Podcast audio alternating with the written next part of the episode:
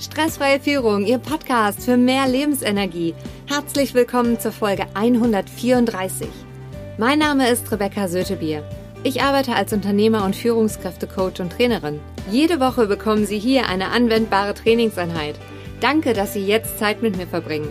In der heutigen Folge geht es um das Thema authentisch handeln. Welchen wichtigen Punkt können Sie aus dem Training heute mitnehmen? Wie und wann handeln wir denn authentisch? Sie kennen sicher jemanden, für den diese Folge unglaublich wertvoll ist. Teilen Sie sie mit ihm, indem Sie auf die drei Punkte neben oder unter der Folge klicken. Starten wir mit dem Training. In Bezug auf die Podcast-Folge 133 kamen von Ihnen, liebe Hörer, viele Nachrichten. Ganz herzlichen Dank dafür. Und bei allen ging es darum, wann genau handeln wir denn jetzt authentisch? Also wann ist man sich selber wirklich treu? Lassen Sie uns das an zwei konkreten Beispielen festmachen. Das erste ist aus dem privaten Bereich und das zweite aus dem beruflichen. Starten wir mit dem ersten Beispiel. Stellen Sie sich mal vor, dass Sie in folgender Situation sind. Sie sind gerade mit Freunden unterwegs. Sie sehen, wie sich alle unterhalten, und an diesem Tag findet ein einmaliges sportliches Ereignis statt, das Sie persönlich brennend interessiert. Sie nehmen Ihren Mut zusammen und fragen, hat jemand Lust, mit mir dieses einmalige Ereignis im Fernsehen anzusehen? Sie blicken in verständnislose Augenpaare, die den Kopf schütteln und nach der gefühlten endlosen Stille wieder ganz normal ins Gespräch einstimmen. Was machen Sie? Schauen Sie sich das Ereignis an, das Sie brennend interessiert? Machen Sie das alleine? Oder bleiben Sie bei Ihren Freunden und verpassen etwas, wofür Sie sich selbst absolut begeistern? Kommen wir zu unserem zweiten Beispiel. Im Beruf. Stellen Sie sich mal vor, Sie arbeiten im Büro mit noch fünf weiteren Teammitgliedern, Ihrer Teamleitung und einer stellvertretenden Teamleitung. Das heißt, Sie sind gesamt acht Personen im Team. Ihnen fällt bei einem ganz wichtigen Projekt ein Fehler auf und im Teammeeting sprechen Sie es an.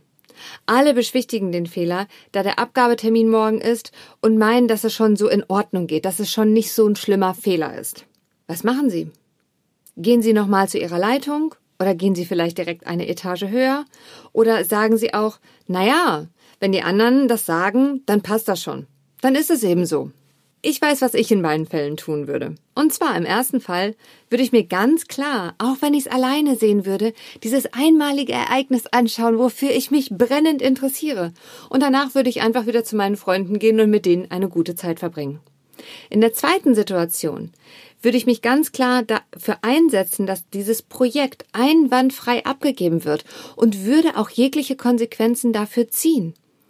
In beiden Fällen ist es im ersten Moment eine sehr unangenehme und unbequeme Situation, und ich glaube, im Nachhinein gibt es immer die Belohnung, denn sich selbst und seinen Werten treu geblieben zu sein, das bringt innere Stabilität.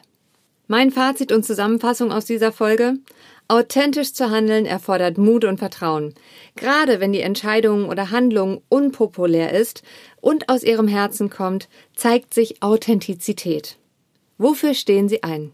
Wenn Sie gerne im Coaching mit mir arbeiten möchten, ich bin nur eine Nachricht weit entfernt. Schreiben Sie mir gerne eine E-Mail an anfrage at rebecca-sötebier.de oder kontaktieren Sie mich gerne über einen Ihrer Lieblingskanäle, wie zum Beispiel LinkedIn oder Xing. Lassen Sie uns einfach miteinander sprechen. Wissen mit anderen Menschen zu teilen schafft Verbindung.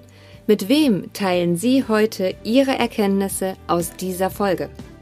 In der nächsten Podcast-Folge geht es um das Thema, warum Dankbarkeit so wahnsinnig kraftvoll ist. Bleiben Sie am Ball, Ihre Rebecca Sötebier.